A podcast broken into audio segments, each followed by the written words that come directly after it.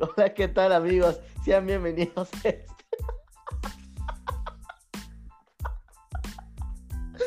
ya, a ver, Gonzalo, ya, ya, maldita sea. Eh, Gonz, bienvenidos a este su podcast favorito de NCAA. Ya no sabemos ni lo que está pasando. Qué buen inicio, muchas risas. Eh, Gonz, bienvenido al podcast. Eh, ay, este, muchas gracias, muchas gracias por acompañarnos. Un placer como siempre. Vamos a darle.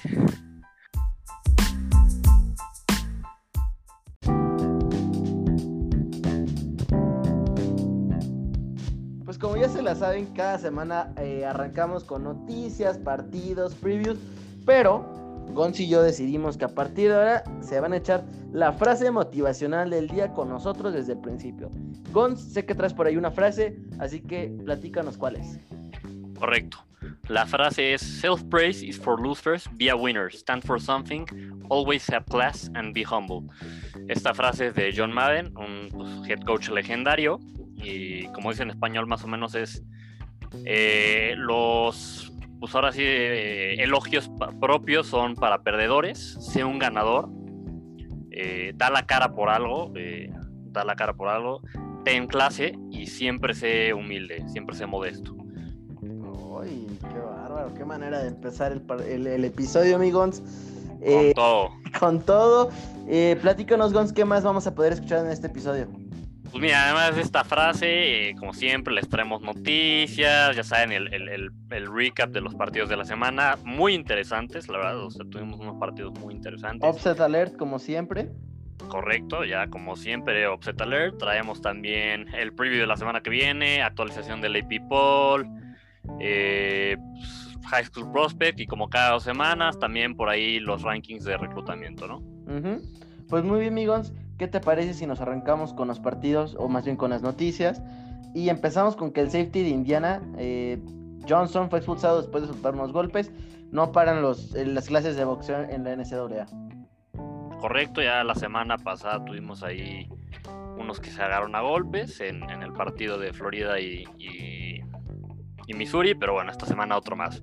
Nos vamos con la siguiente noticia. El hijo de Dion Sanders, eh, Shador Sanders, rompe su compromiso, con su compromiso con Florida Atlantic y se va a jugar con su papá en Jackson State.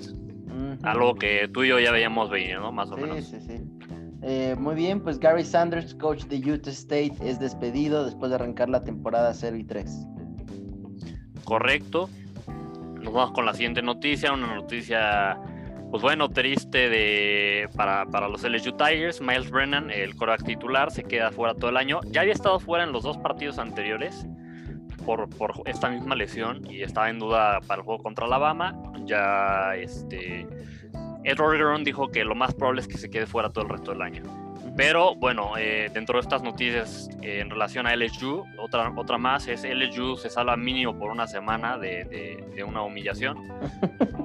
porque, pues, digámoslo honestamente, eh, ha sido una humillación esta temporada. El caso es que eh, a causa de casos de COVID en el equipo de los LSU Tigers se pospone su juego contra Alabama. Eh, no se sabe todavía si se va a posponer para el final de temporada o si se cancele por falta de semanas para reprogramar. Pues Gons, por el bien de tu, por tu bien mental, espero que se cancele el juego contra Alabama. Mira, yo, yo siempre he sido de la mentalidad de que no hay que correrle a nada, pero creo que en esta ocasión pues, está bien que no se vaya a jugar porque hubiera sido una paliza, o sea. Pues muy bien, amigos. El head coach de Arkansas, Sam Pittman, sale positivo en COVID, entonces ya veremos qué pasa con Arkansas. Correcto. Nos vamos a la siguiente noticia y bueno, Texas AM, igual otro equipo con muchos casos de COVID. Eh, por lo tanto, su juego contra Tennessee se va a posponer bien. Y también el juego de Auburn contra Mississippi State se pospone y este ya tiene fecha que será para el 12 de diciembre. Correcto. Y bueno, la siguiente noticia, como ya bien les decíamos, hubo varios por ahí eh, partidos emocionantes. A causa de esto hay un, nuevo número uno en la nación. Ya más adelante les diremos quién es.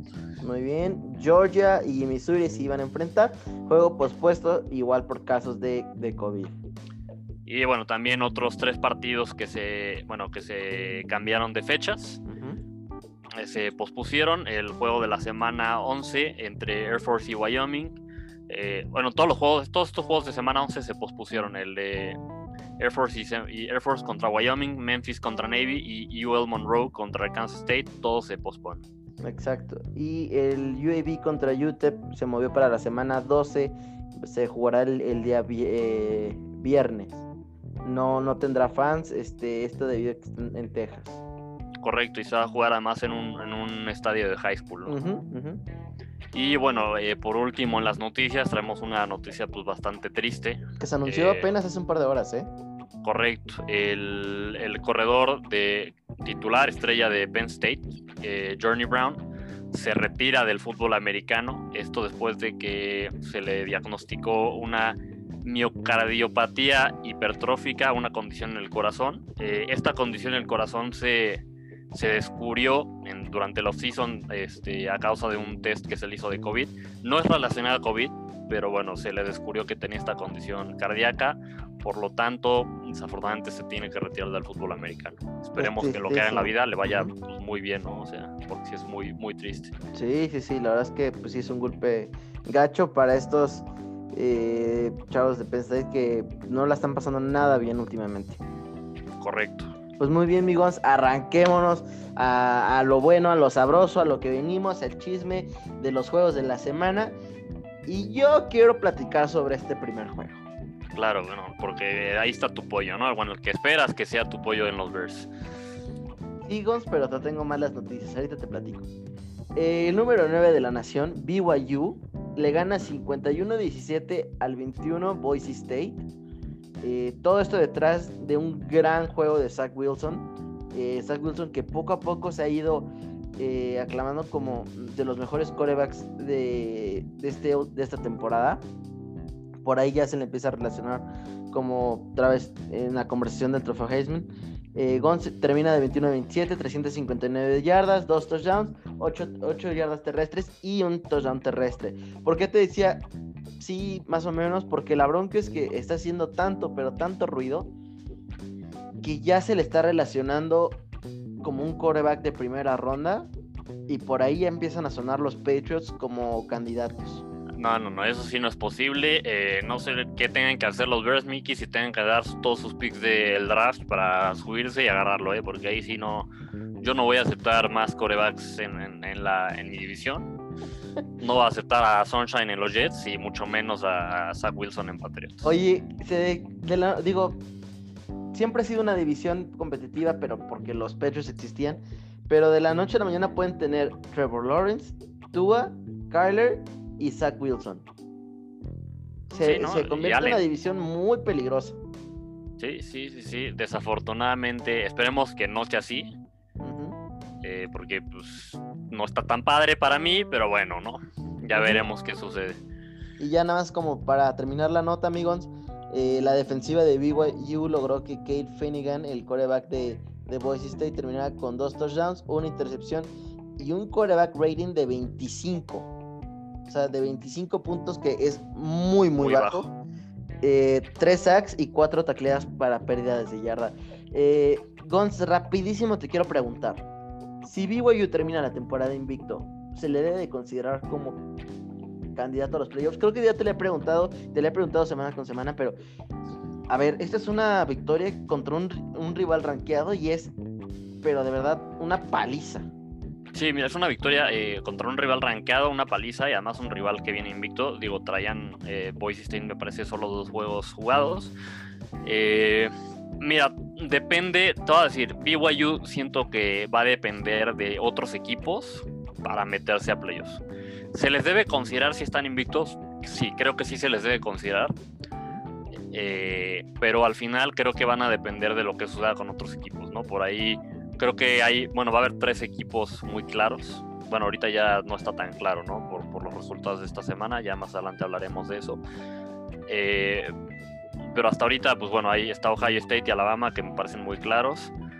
Y creo que va a depender de lo que pase en el ACC, de lo que pase en el Pac-12 y también hasta con Cincinnati, si, si, qué tanta consideración se le da a BYU. Pues sí, la verdad me emocionaría ver este BYU. Qué lástima que no tiene la oportunidad de enfrentarse un, de un rival todavía de más eh, poderío, pero sí me gustaría verlos qué podrían llegar a hacer contra alguien del, top 5, top 8. Sí, sí, sí, correcto. Y otra cosa, digo, que, que destacar del partido, además de lo que dijiste, el corredor de, de, de BYU, ¿no? También lo hizo bastante bien, Tyler Arger. Tuvo 123 yardas y dos touchdowns. Un equipo muy, muy completo, Gons. Sí, no, es, es, creo que algo que habíamos mencionado en otra ocasión es justo que es un equipo muy completo, muy balanceado este, este equipo. Sí, sí, sí. Eh, pues Gons, nada más que agregar de este partido. Eh, me emociona este BYU y de verdad quisiera que, que mis Bears pudieran agarrar ahí a Zach Wilson. Pues le, les hace falta, esperemos que puedan, ya, ya veremos qué sucede. Mira, si los, si los Packers aplican una de los Packers, que es este, digo, los Packers, y aquí estoy los, los Patriots aplican una de, típica Patriots que es agarrar a alguien que nadie conoce. Trey Lance, División 2, quédenselo. Pues ya, ya, ya veremos, ¿no? Este va a ser un draft muy interesante y, creo que habrá que hacer un análisis a detalle de, del draft cuando más adelante, quizás cuando termine la temporada, sin duda alguna lo, lo haremos tú y en el podcast porque además es algo que nos encanta.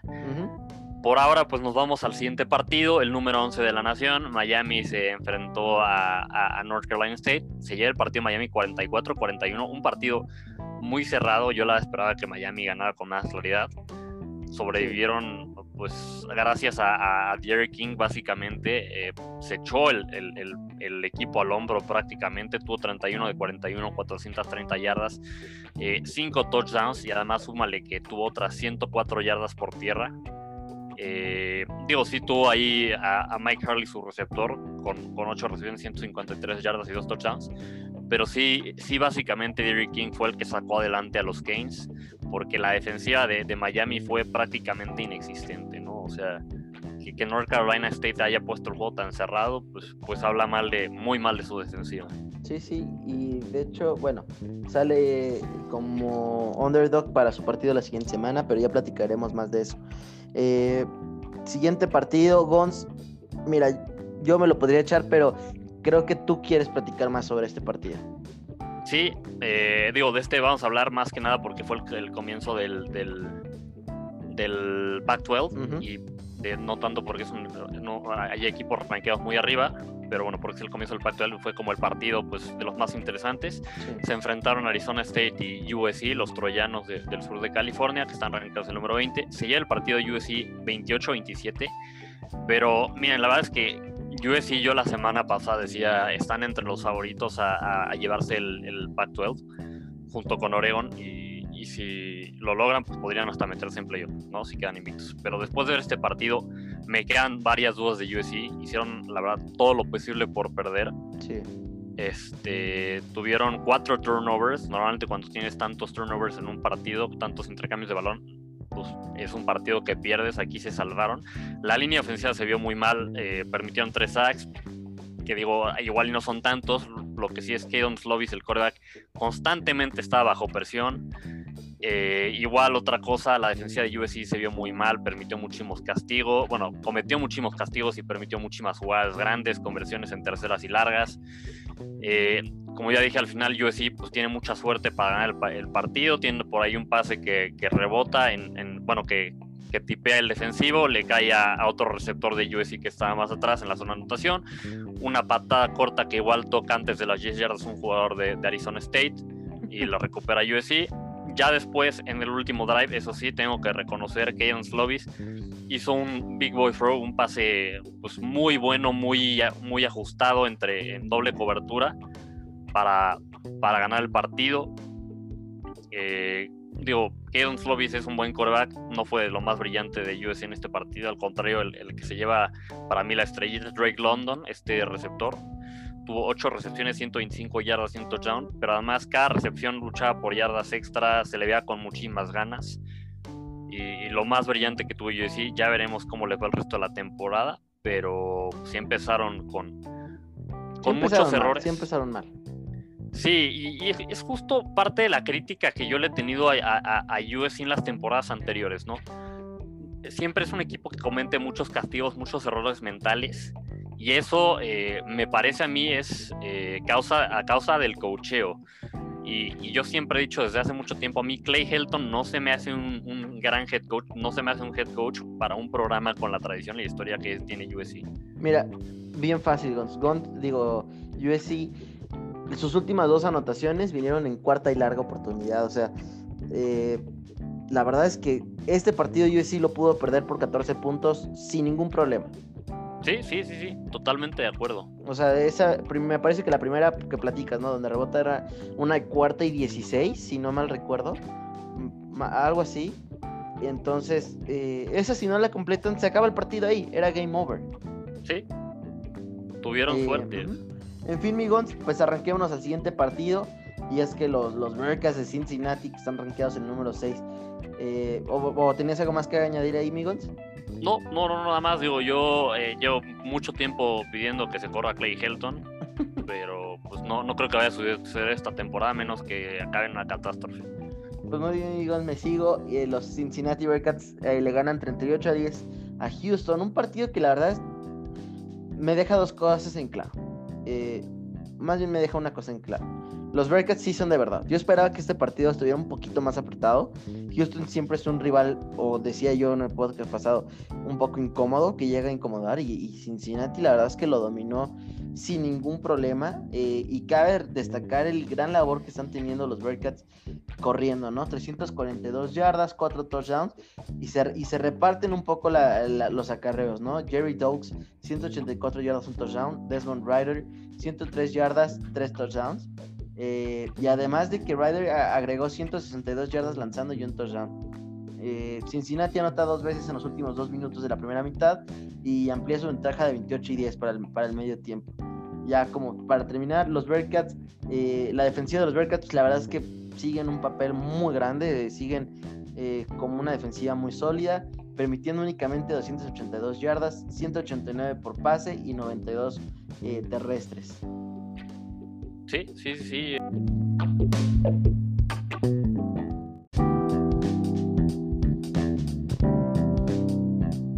De, otros resultados, pero, pero un equipo muy completo, ¿no? Sobre todo muy bien a la ofensiva, más por carrera y muy bien a la defensiva también. Correcto, amigos. Pues, ¿cuál es? Pues Arranquémonos al siguiente episodio. sí, El, siguiente, partido. Bueno, el siguiente partido definitivamente fue el juego de la semana. Qué cosa, eh, un juego impresionante, muy emocionante. Muy, Game of the Week totalmente. Sí, no, no, no, una cosa impresionante. O sea, se enfrentaron eh, los, los, Fighting Irish de, Notre Dame contra el que están en el número 4 contra el número 1 Clemson. Este, Clemson sin, sin eso sí, sin, sin Trevor Lawrence se fueron a doble overtime. Al final se lleva el juego Notre Dame 47-40.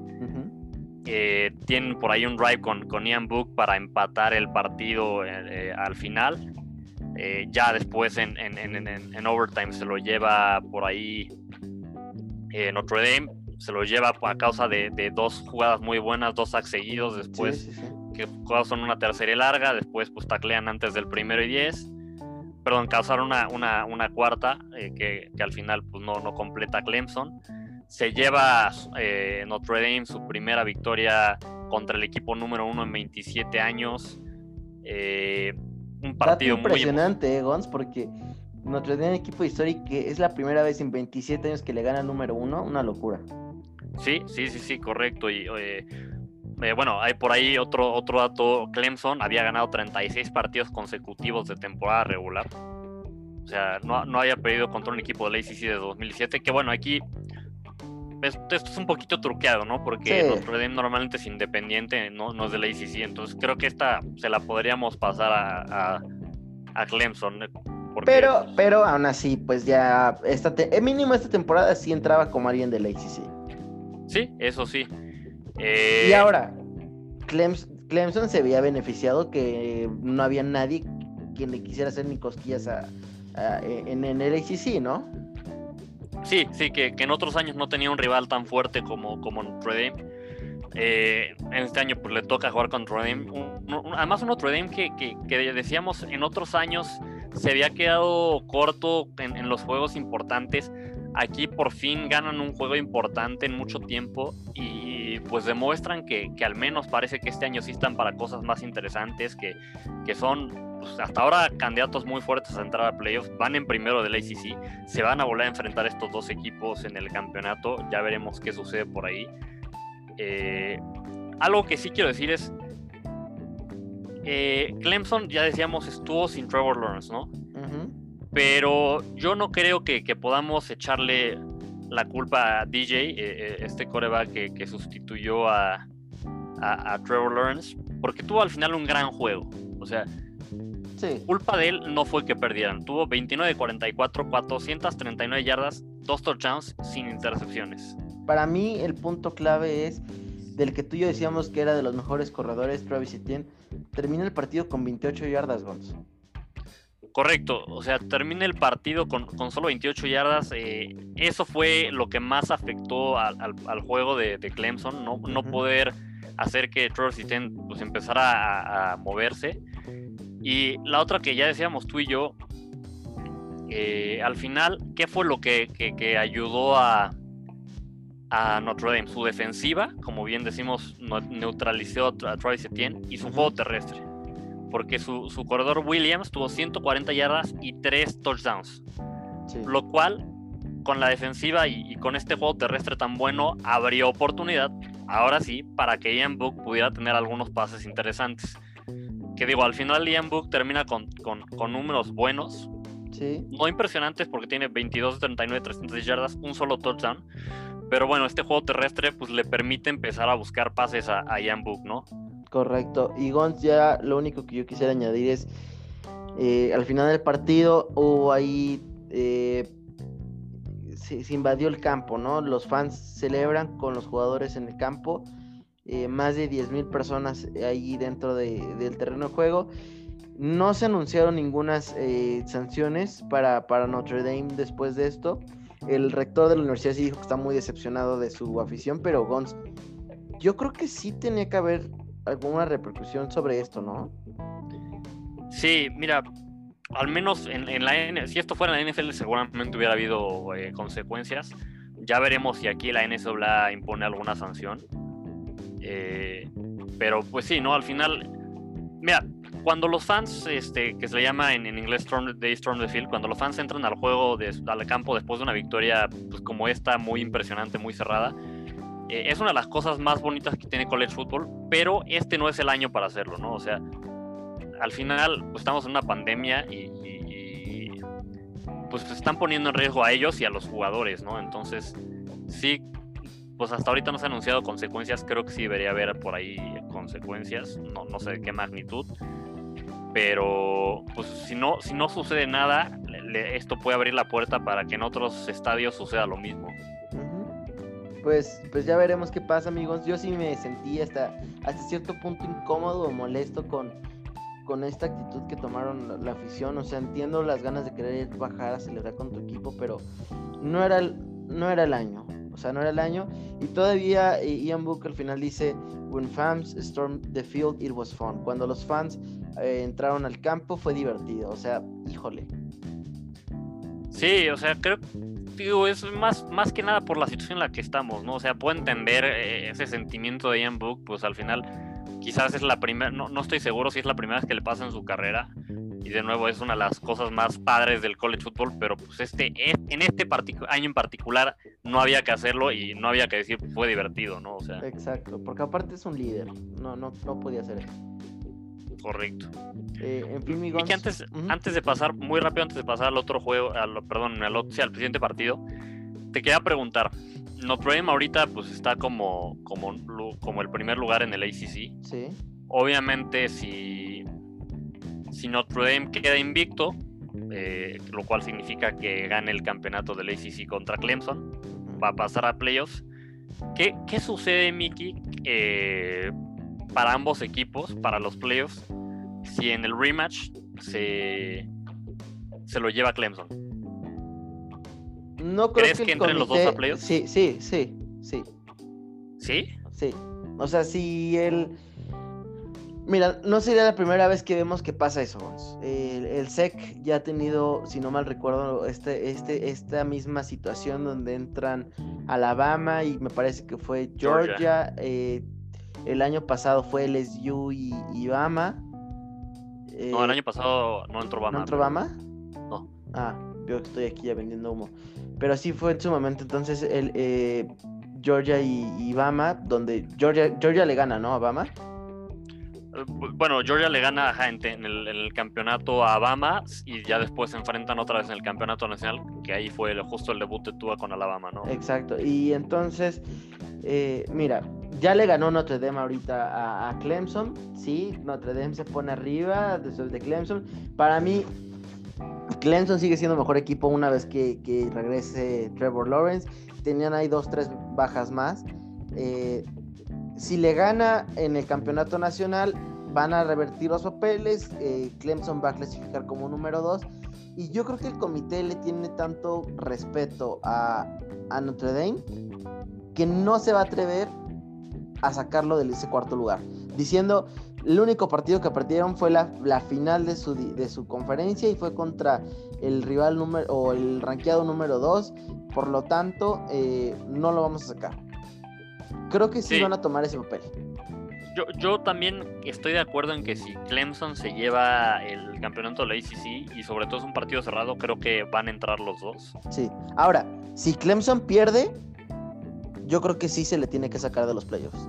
Ah, claro, de acuerdo. Si, Notre Dame se lleva otra vez el, rematch, se entra, entra Notre Dame y Clemson se quedaría fuera porque tenían dos derrotas, creo. Sí, sí, Pero sí. si gana Clemson, creo que sí entran los dos. Sobre todo les vamos a decir muy rápido porque eh, una de las cosas que toma en cuenta eh, el comité para decir quiénes entran en las derrotas es si, si perdiste, contra quién perdiste, por cuánto perdiste y si te viste afectado en ese partido por alguna lesión significativa.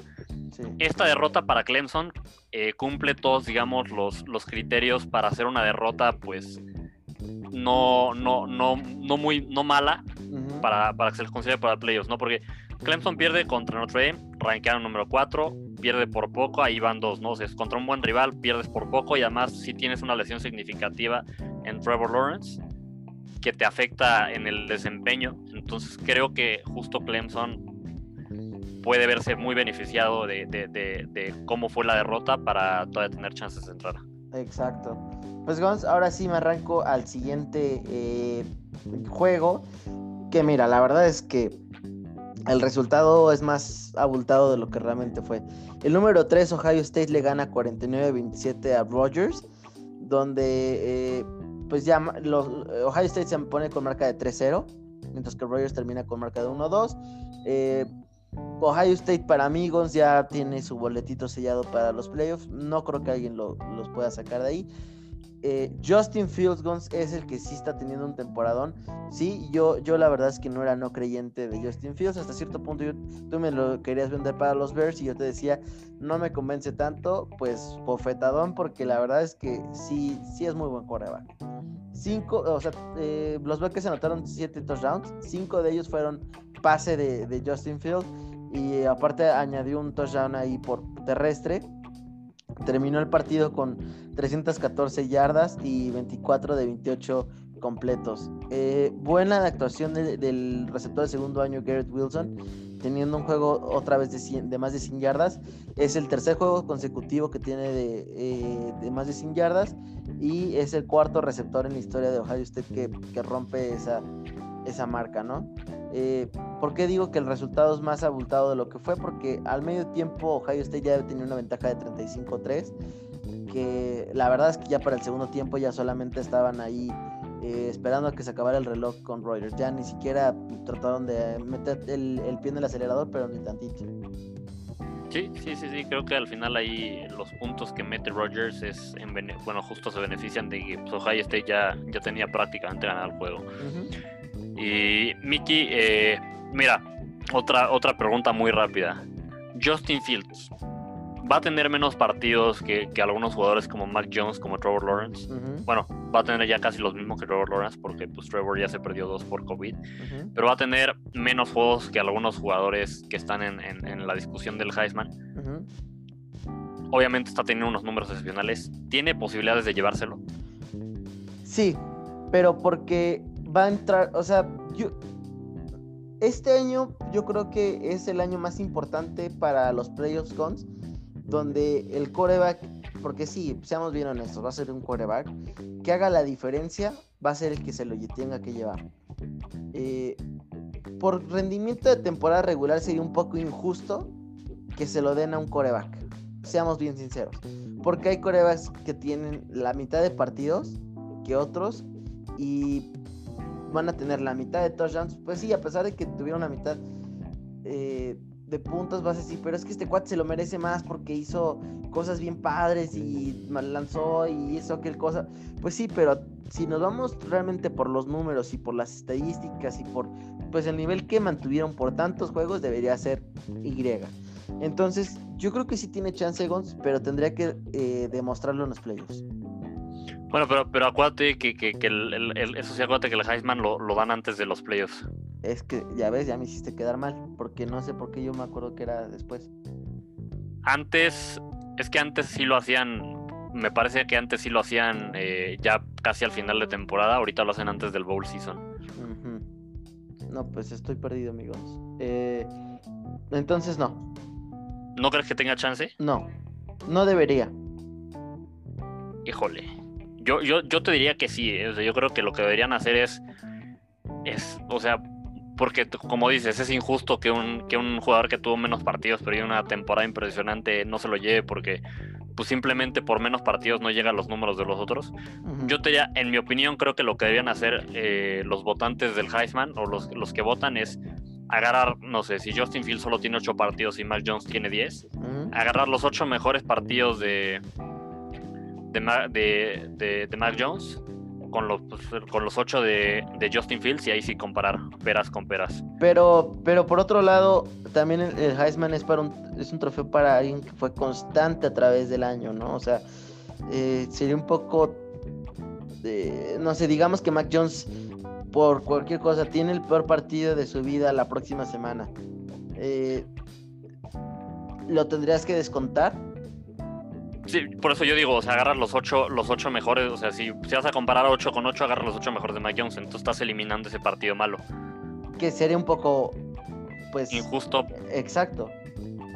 Bueno, o sea, lo, lo descartas no, no del todo, ¿no? Si fue una catástrofe, tiró 10 picks, pues sí dices, bueno, o sea, a ver qué onda con, con este cuate, ¿no? Pero, pero si no fue un partido tan malo, simplemente no estuvo a la altura del resto de los partidos, pues ahí sí ya, ya empiezas a analizar otros factores. Pero yo creo que sí se debería dar la misma oportunidad a todos los jugadores. Digo, al final del día no fue culpa del jugador. Es, exactamente es lo que digo, ¿no? Por eso digo que, que se les tiene que considerar, considerar a todos. Pues sí, amigos, no digo, difiere un poco, pero pues al final del día no sabemos qué va a pasar. Eh, yo creo que las dos opiniones son válidas. Yo creo que eh, en esta ocasión, pues sí podemos decir que, que no, no hay ahorita algo claro, ¿sabes? O sea, yo creo que hasta el comité, no quisiera estar ahorita en el lugar del comité donde tienen que hacer esta decisión porque para todos está un poco confuso y para todos es, es una situación de verdad increíble lo que está pasando. Sí, sí, correcto. O sea, tanto todos los premios de college del el Heisman, los demás premios ya por posición. Y tanto como para el comité de playoffs va a ser un año muy difícil de, decir. Pues bueno, si, si, no hay más, Mickey, nos vamos al siguiente partido. El número 8, los Gators de Florida se enfrentaron al número 5, los Georgia Bulldogs. Al final sigue el partido Florida 44-28. Y miren, normalmente les diría, eh, no, no fue tanta diferencia como muestra el marcador, pero en este caso sí. Eh, si bien es cierto, Georgia justo en su primer jugada ofensiva del partido mete un touchdown de 75 yardas. Y muy bonito, eh, por cierto. Muy bonito. parecía que, Georgia, además después vuelven a anotar, se ponen arriba 14-0. Georgia se veía muy dominante, al menos en los primeros minutos del, primer cuarto. Parecía que iban a mantener el juego terrestre.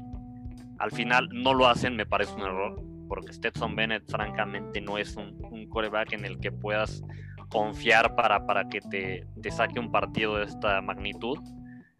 Eh, pues bueno, al final, después del, del 14-0, se acerca, se acerca por ahí los Gators. Al final estaban todavía en el segundo cuarto 21-21. Y a partir de ese 21-21, Georgia mete el pie en el acelerador a fondo y se va.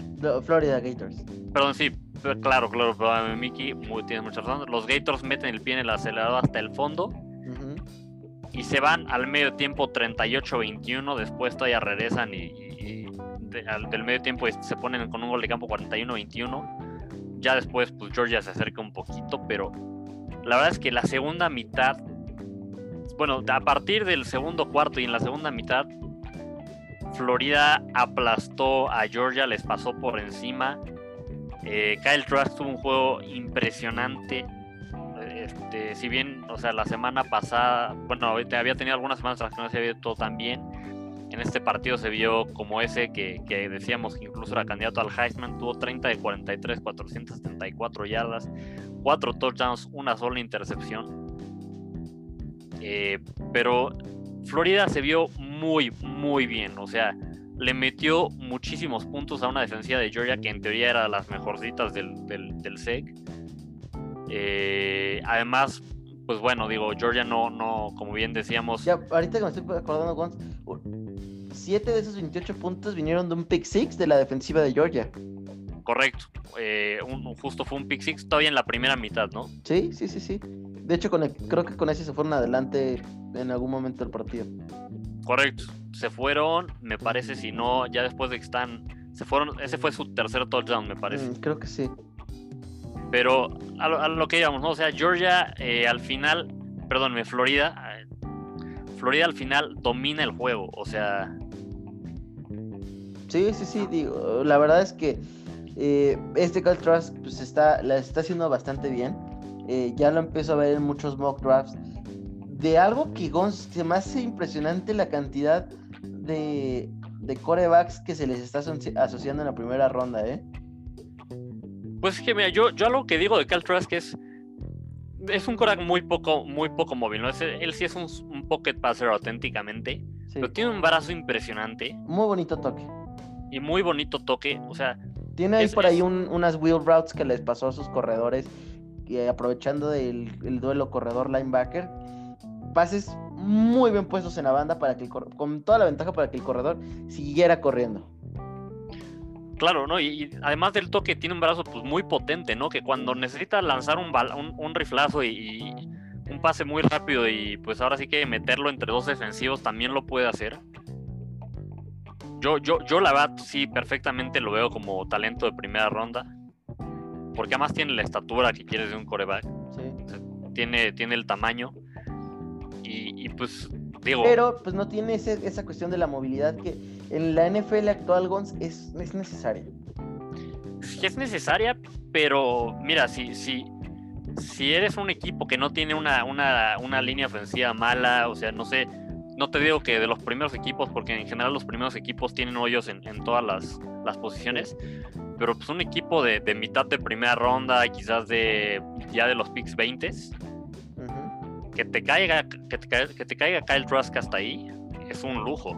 Sí, sí, sí. Eh, pues en una de esas, un equipo que se me viene a la mente que podría, serían capaces de agarrar un coreback por ahí tarde, los Packers, ¿eh, Gons? Los Packers, o digo, los después de agarrar. Yo te llamo más bien Steelers. Porque sí, no, me quedé pensando Steelers. No, pero Packers sabe que Jordan Love fue un error. Es que, o sea, yo, yo también tengo que fue un error ahí el problema es cómo realmente puedes decir fue un error si no lo has visto jugar en, Porque lo tienen como tercero en el depth chart, ni siquiera está como segundo. Sí, bueno, digo, y no, no sería la primera vez que vemos a un equipo agarrar dos corebacks, en, bueno, corebacks en primera ronda en años consecutivos, Los Cardinals hace poco pero creo que Packers tiene otras posiciones que, les ayudarían mucho más a draftear en primera ronda que, otro coreback más. Los Steelers, por ejemplo, sí me parece un muy buen equipo para, para Kyle Trask. Sí, y, todo y toda la línea de, Big Ben, ¿no? O sea, un coreback grandote, eh, con un buen brazo, eh, con mucha presencia en, el, en la, bolsa. Ah, en la bolsa, exacto. Claro, tampoco es como, o sea, es lento, pero tampoco es como que no se mueve absolutamente nada, ¿no? Dentro de la bolsa de protección se mueve bien. No es, no es Roethlisberger. Sí, no. Eh, en fin, Migons, pues ya veremos qué pasa. Nos vamos al, siguiente partido y el último que tenemos del top 10. y nada más muy rápido. Eh, bueno, con esto, pues Florida se pone como favorito para ganar su división, su división dentro del SEC. Perdón, sí. Eh, yo creo que sí van a llegar los, digo, además los partidos que le quedan a Gators en, el SEC son partidos, la verdad, sencillos. yo sí los veo llegando contra, contra pues, Alabama, me parece va a ser en el, en el campeonato del SEC, va a ser un juego muy interesante. Mm, yo creo que de todas las finales y sobre la de ACC, la más interesante, ¿eh? Sí, porque además ya vimos que, que, que, que, Alabama le puede hacer daño, ¿no? Por ahí Ole Miss le metió muchos puntos a Alabama, la defensiva de Alabama no se ha visto tan bien como otras temporadas. Entonces una, una ofensiva tan potente como la de los Gators puede hacerles daño. Oye, un escenario increíble eh, donde Notre Dame le gane a Clemson y Florida le gane a Alabama y a quién fregado sacas de los playoffs. Te voy a decir a quién sacas, sacas a... ¿A Clemson? O sea, sacas a Clemson porque Clemson traería dos derrotas, Alabama en teoría si no pierde alguno de los partidos que le quedan, entraría con una sola derrota contra Florida y ahí más bien no entrarían dos del ACC, entrarían dos del, yo creo que entrarían dos del, del SEC. Pues ya veremos qué pasa. Definitivamente hay que mantenerle un ojo en eso, Gons. Nos vamos, te digo, al último partido de los, de los últimos, de los rankeados 10. El número 7, Texas AM, le gana 48-3 a South Carolina. Un partido que la verdad es que fue totalmente un lado como el, como el resultado lo dice. Eh, Kellen Mond tuvo cuatro pases de touchdown y se convierte en el líder histórico de Texas AM con pases lanzados. Isaiah Speeder corre para 131 yardas. Eh, dato también, Kellen este, corrió para un touchdown. Y Texas AM marca de 5-1. Su mejor eh, comienzo desde que tuvieron 6-0 en el 2016. Eh, pues Gons, ¿qué, ¿qué, ¿qué, está pasando con esos Aggies que ya también entran muy fuertes a la lucha contra en esos playoffs? Y su única derrota ha sido contra Bama. Sí fue una derrota muy fea, pero tienen en el calendario eh, equipos, o sea, no te voy a decir fáciles, porque pues no creo que sean la palabra apropiada, pero no son muy complicados, ¿no? Tennessee, Auburn y LSU. Sí, no, partidos que, deberían ganar. Te voy a decir cuál es el problema para Texas AM. Eh, Texas AM en el C, que está del mismo lado que Alabama. Entonces, al estar, de, o sea, al estar del mismo lado que Alabama, justo si quieren meterse a playoffs, pues necesitan que Alabama pierda. Sí. Porque, bueno, necesitan que Alabama o Florida pierdan para, pues, si no llegan al campeonato, entrar como segundo equipo, lo veo más difícil. Si quieren llegar al campeonato del C, pues necesitan que Alabama pierda dos partidos. Entonces, creo, creo que yo sí lo veo muy difícil. De que tienen, eh, de que están jugando con el nivel de un equipo de playoffs, quizás lo están haciendo, pero esa derrota ante Alabama les, pues, les cuesta muchísimo. Pues Gons, yo creo que eh, con lo que hemos platicado hay que ya mandar la solicitud para que los playoffs nos los expandan a seis o hasta ocho equipos. Yo siempre he dicho eh, que ocho equipos sería el ideal. Eh, digo, ya si quieren después ah, lo explicamos en otro, en otro episodio más a detalle. Sí. Yo siempre creo que ocho es el ideal. Metes a los cinco campeones de, de conferencia las de las conferencias importantes, metes al mejor equipo de las, las cinco conferencias no importantes, por así decirlo, y dos equipos a gusto. Sí, sí, sí, totalmente de acuerdo. Eh, ya tendremos estos episodios flash que tanto les hemos prometido, pero definitivamente, Gons, eso debería ser la opción. Eh, en fin, mi Gons, pues nada más que comentar este partido. Eh, sé que tenemos por ahí un recap más de, lo, de los siguientes, así que arráncate pues sí, nos vamos más rápido con estos juegos. El número 25, Liberty, le, gana 38-35 a Virginia Tech. Un juego que celebró muchísimo Liberty porque aunque están rankeados eran underdogs. Eh, me parece que además es, de los primeros juegos o de los pocos juegos que le han ganado un equipo del ACC.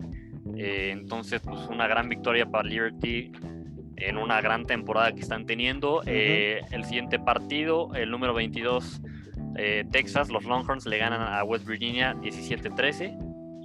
Después por ahí el número 19 Oklahoma, los Sooners le ganan 62-9 a Kansas, una verdadera paliza. Miki, creo que tú quieres decir el siguiente. El número 12 Oregon le gana 35-14 a Stanford, costándole trabajo y Stanford sin su coreback titular, ¿eh? Sí, yo por ahí puse a Oregon en, Upset Alert, pero al final lo hicieron bastante bien.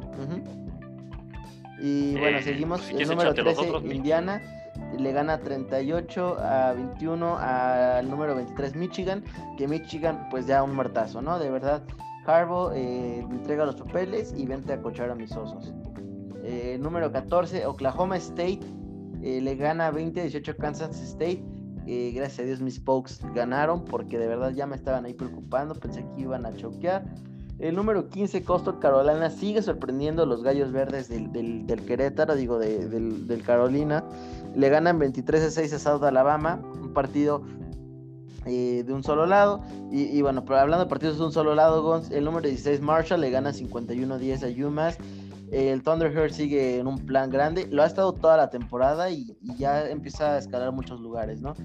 Eh, el número 17 de la nación, Iowa State, sufre para ganarle a, Baylor 31-38. Y por último, y este me hace muy feliz, mi Pony Up, mi SMU de toda la vida, el número 18, le gana 47-23 a Temple. Eh, mis Pony Ups, We Want Bama, estamos listos para los playoffs, amigos híjole, eso muy dudoso, pero bueno. Eh, Mick, yo sí quiero decir muy rápido, el quarterback de, Oregon, Tyler Shore, no me convenció. Eh. No, no, de verdad, Oregon no va a llegar a los playoffs. Así, así de simple y sencillo, no llega a los playoffs. Eh, creo que hasta eso el 2020 fue un poco amable con los Dogs porque no los van a exhibir. O sea, no creo que pasen del octavo, del séptimo rankeados, no deberían de. Y, ahí se va a acabar su temporada. Tal vez, no, tal vez van a entrar a un bowl. Eh, probablemente sí pierdan ese bowl. Eh, ya veremos contra quién les toca, pero eh, esta ofensiva de Oregon no, no intimida a nadie. ¿eh? Pues creo que más e-, ese es problema con el coreback, ¿no? Pero ya veremos si, si puede elevar Tyler Shaw su juego, quizás Oregon va a estar en buena posición. o si de plano hay que probar a alguien más. Y el que sí, del que sí quiero como medio platicar es, eh, ubicas al, a Penny Sue, el, el, hermano de, digo, el, el, gran de Oregon. De, Oregon, exacto, pues resulta que tiene un, un hermano que está jugando con los con los Dogs también y que es linebacker, eh, me parece que es eh, Noah Subel, que era, entró como, como novato, eh, se, adueñó de la posición Gons y déjame decirte que este chavito lo vamos a estar viendo en un par de años como primera ronda, ¿eh? No, y digo, lo vi, digo, lo, que vi del partido de Oregon lo vi bastante bien. Y por ahí Oregon tiene otro, otro linebacker igual, freshman. Ajá, Justin Flow me parece. correcto, correcto. Ajá, Justin Flow, eh, un monstruo.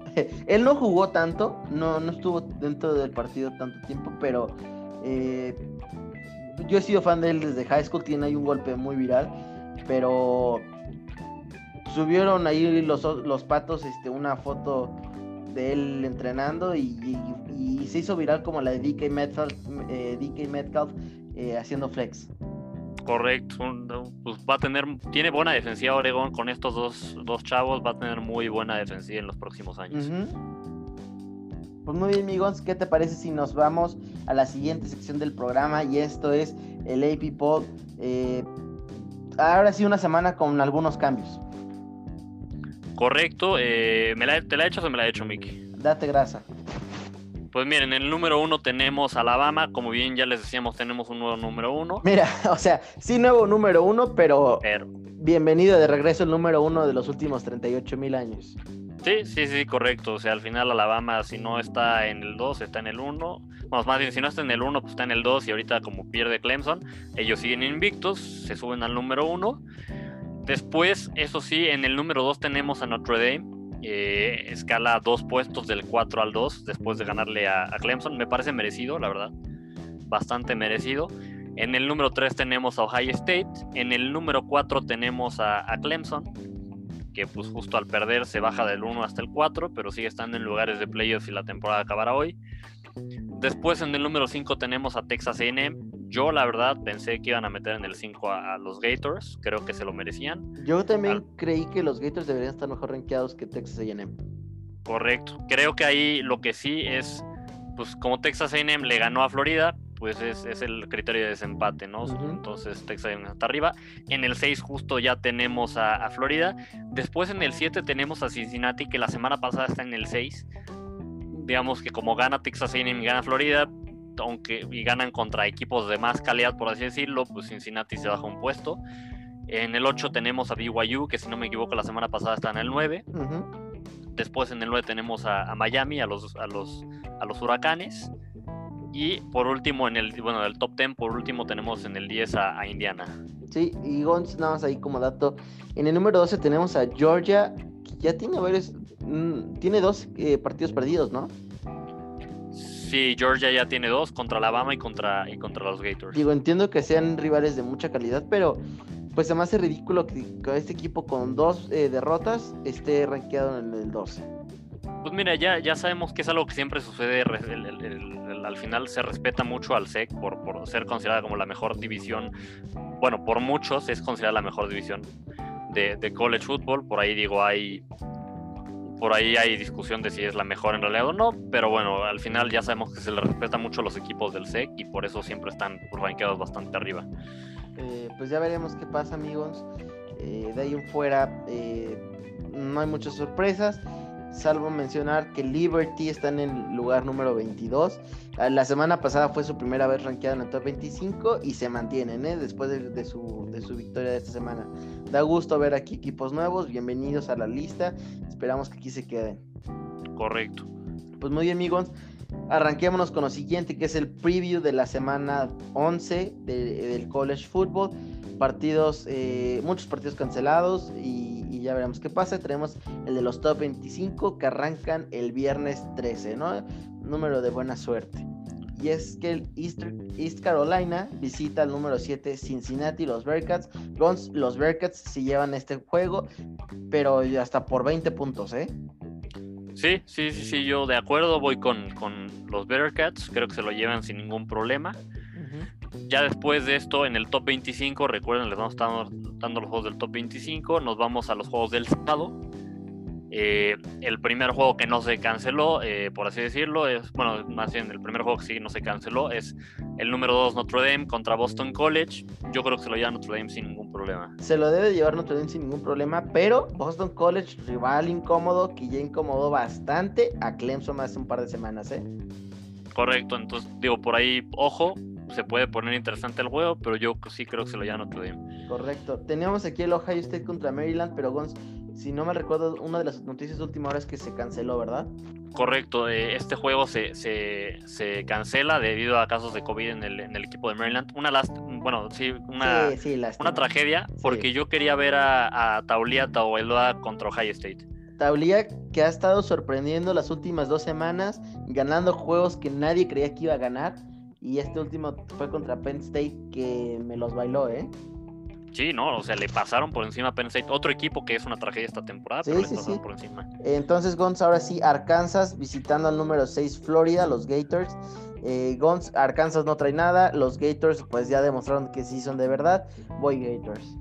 Híjole, ojo, yo, yo, yo voy Gators también, pero no diría que Arkansas no trae nada. Creo que Arkansas ha sido una de las sorpresas del SEC la temporada pasada sí, sí, fueron terribles. Esta temporada han, han, puesto por ahí algunos juegos apretados a Auburn se, los complicaron.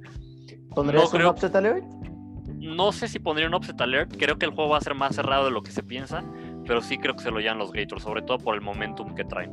Muy bien, amigos. Pues ya veremos qué pasa. Nos vamos al, al, juego entre el número 9, los, Huracanes de Miami. bueno, visitan a Virginia Tech.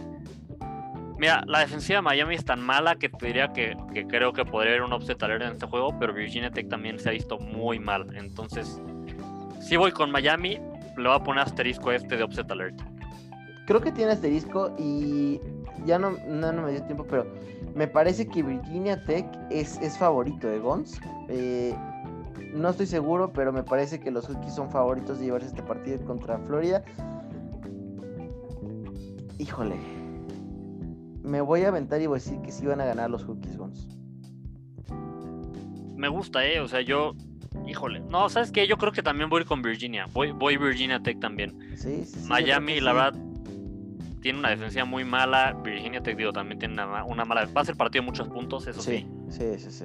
Pero creo que Virginia Tech lo va, lo va a sacar, va a sacar un offset por ahí. Digo, bueno, en teoría offset porque como dices, pues, es favorito. Pues muy bien, siguiente partido número 10, Indiana visitando a Michigan State. Pues nada que discutir este partido, Michigan State solamente le hizo la maldad a Michigan, voy Indiana. Sí, Michigan State se ha visto bastante mal, Indiana eh, empieza bien la temporada, también voy, voy con, con Indiana. Eh, nos vamos al bueno, te dejo el siguiente partido, Miki. El número 11, Oregon. Los Dogs visitan a, Washington State. Un rival incómodo para Oregon, ¿eh? La verdad es que no te puedo asegurar una victoria de los Dogs. Pondría hasta cierto punto un asterisquito ahí con Offset Alert, pero aún así voy, voy Dogs. Mira, sí, Washington State ha sido un, equipo incómodo, pero al final habían, digo, habían tenido muy buenos corebacks en las temporadas anteriores. Yo voy con Oregon. ¿Pondrías Offset Alert o este no crees que sea necesario? No, este yo no lo pondría en Offset Alert. O sea, sí, sí voy con los Dogs. Nos vamos al, al, siguiente partido. El número 13, Wisconsin, se enfrenta a Michigan. Y, híjole, te diría que voy, bueno, voy con Wisconsin. Te diría que, que, le voy a poner un asterisco a este. Porque Wisconsin, recordemos que ha estado dos, casi dos semanas, me parece, sin jugar por, por a causa del COVID. Entonces, creo que eso les podría llegar a afectar y podría hacer que se, les complique el juego contra Michigan. Que Michigan ah, está muy mal, entonces igual eso, eso les, le ayuda a Wisconsin, pero sí le pongo un upset alert, a, un asterisco upset alert a este. Aún así voy con Wisconsin. Yo voy Wisconsin y sin eh, upset alert creo que va a ser un partido este completo para Wisconsin y se lo van a llevar sin ningún problema, ¿eh? de verdad, no creo que les cueste mucho trabajo. Número 15, Coastal Carolina visitando a Troy. Pues voy con, evidentemente, con Coastal Carolina, que sigan viniendo los triunfos para ellos. Correcto, igual voy este, Coastal Carolina. Nos vamos al siguiente juego. Middle Tennessee se enfrenta al 16 de Marshall. Voy con el Thunder and Kurt, la verdad los veo bastante bien y voy con ellos. Voy Marshall. Siguiente partido, Gons. Mis SMU visitan a Tulsa. Nada que platicar de este partido. SMU es claro favorito. Gons, de verdad, o sea, pony up. Sí, voy de acuerdo, voy con SMU. Nos vamos al siguiente partido. El número 20, USC, se enfrenta ante Arizona. Creo que se lo lleva USC. Eh, ahora, como los vi en el primer partido, sí creo que Arizona podría sacar el offset. Sin embargo, eh, Arizona State sí se me hace un rival mucho más difícil que Arizona. Entonces, yo creo que sí se lo lleva a USC, pero con lo mal que vi a USC en este primer partido, no descartaría un upset.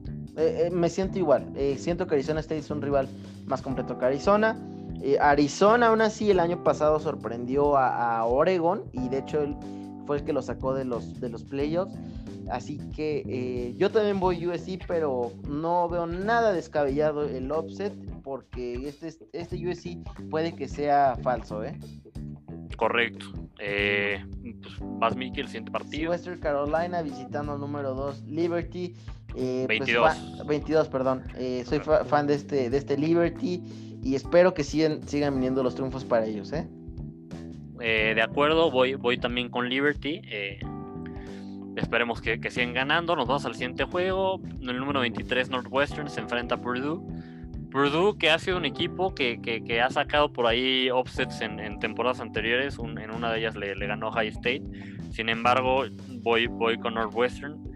Creo que puede ser un partido más cerrado de lo que se piensa, pero eh, no voy necesario ponerle el upset alert. Mm, totalmente de acuerdo. Voy por Northwestern. Y por último, Gon, South Alabama visitando al número 25 de Luisiana, que se vuelve a meter al, aquí al ranking. Eh, pues voy Luisiana. De acuerdo, voy Luisiana, un, equipo que me está gustando mucho que, era de mis consentidos. Qué gusto que se vuelva a meter al, número 25 y, voy igual con, con, Luisiana. Pues muy bien, Gons, pasemos rapidísimo a la parte de reclutamientos, cómo se ven las universidades eh, en cuestión de reclutamiento.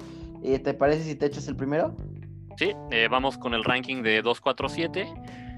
bueno, en el número uno, como ya hemos visto en las últimas varias semanas, está Alabama.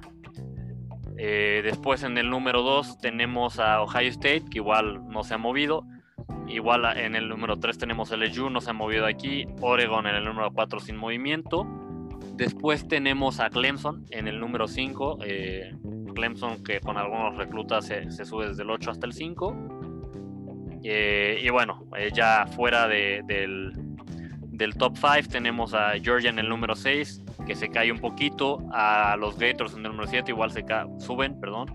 En el número 8 tenemos a USC, que se cae del 6. En el 9 tenemos a Michigan que sube desde el 14 al 9 y en el número 10 tenemos a Tennessee que, que se cae desde el 7 hasta el 10. Que desde que empezamos el podcast Tennessee a la baja, ¿eh? Y Gons, lo único que yo quisiera eh, comentar es que Alabama ha estado perdiendo estas semanas a reclutas. Eh, por ahí hubo un, coreback, hubo ahí eh, creo que un liniero, pero se les han estado yendo ciertos reclutas de cinco estrellas. Así que ojo con lo que está sucediendo en Alabama. ¿eh? Correcto, eh, digo, han perdido no solo en este, en el, draft class, bueno, en el recruiting class de este año, sino también en el año que viene han perdido jugadores importantes, como bien dices. Eh, y digo, no, no, no, no es por echarle flores a, los LSU Tigers, pero las últimas semanas han, reclutado bien por ahí. Primero Sage Ryan, que ya decíamos la semana pasada, y esta semana tuvieron también por ahí un, un safety, digo, de cuatro estrellas, pero es el segundo mejor safety. Exacto. Eh, vamos al ranking de Rivals y en número 1 Alabama, 2 Ohio State, 3 Oregon, 4 LSU, que ese sí es un cambio ahí entre estos dos rankings, y quinto USC. Eh, sorprendente ver a, USC por ahí tan arriba en este ranking, ¿eh? y en este ranking no tienen a Clemson como el número 10. Sí, aquí sí hay mucha disparidad entre ambos rankings. Eh, yo creo que Clemson tiene un, un recruiting class mucho mejor que el 10. Sí. Eh, sí me parece que tiene uno de top 10, no, no creo que top 5. Pero bueno, no, al final la conclusión que podemos sacar de, ambos eh, rankings es, vemos constantemente a, Alabama y Ohio State en el número 1 y 2. Eh, siguen reclutando bastante bien, los vamos a seguir viendo como equipos muy fuertes en los próximos años. LSU ha estado reclutando bien, esta temporada ha sido terrible para ellos, pero parece ser que a futuro yo creo que van a volver a mejorar. Los Dogs igual los últimos años han reclutado bastante bien, así que van, van a seguir siendo los favoritos en el Pac-12.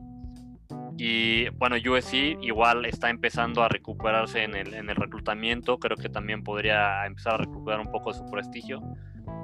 Eh, y bueno, pues por ahí lo que decíamos, no Tennessee a la baja. Pues sí, amigos. Por último, vámonos a la última sección del programa, a los High School Prospects. Por ahí traemos un par de alas cerradas.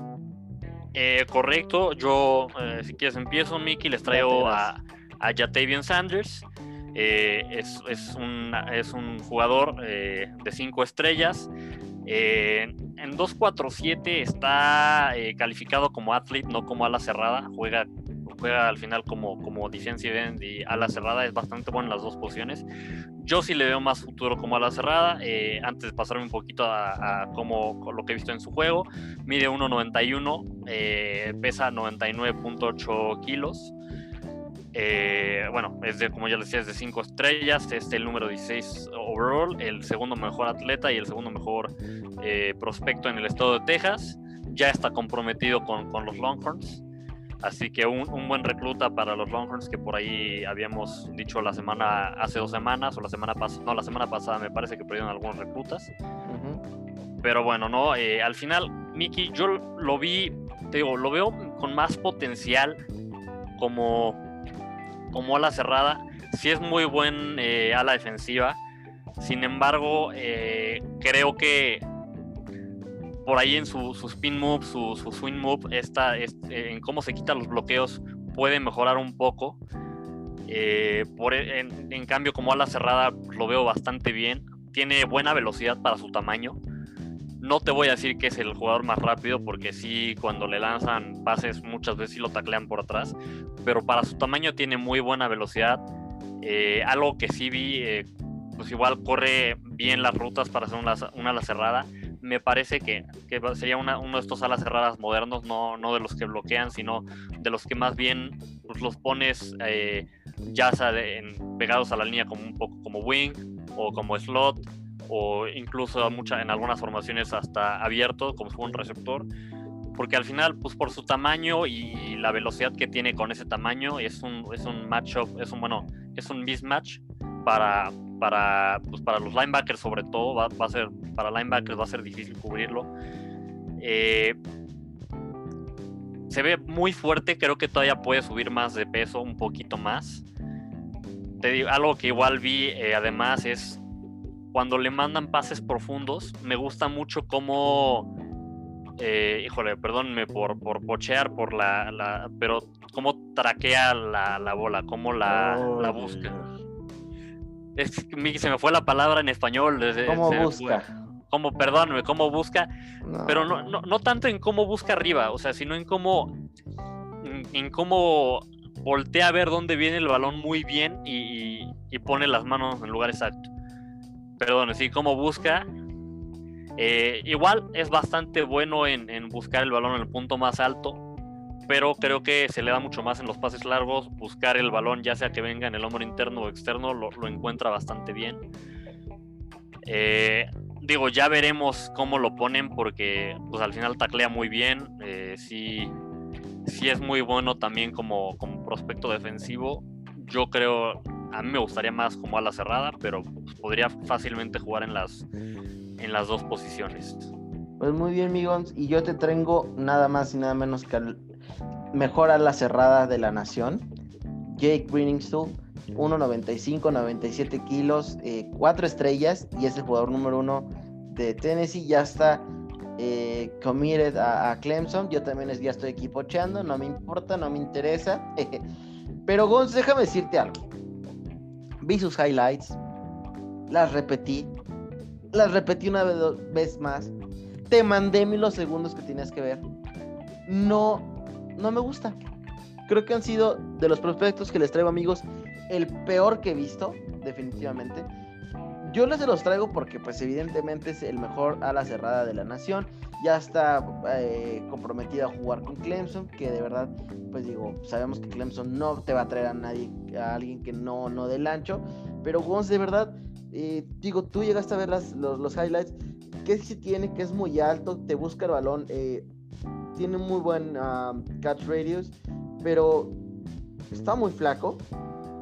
Y a la hora de bloqueo, nada espectacular. En, una la cerrada quieres alguien que sí te pueda aguantar eh, el bloqueo, que te sepa mover linebackers mínimo. Y él, la verdad es que de un cachetadón me lo van a mandar a dormir.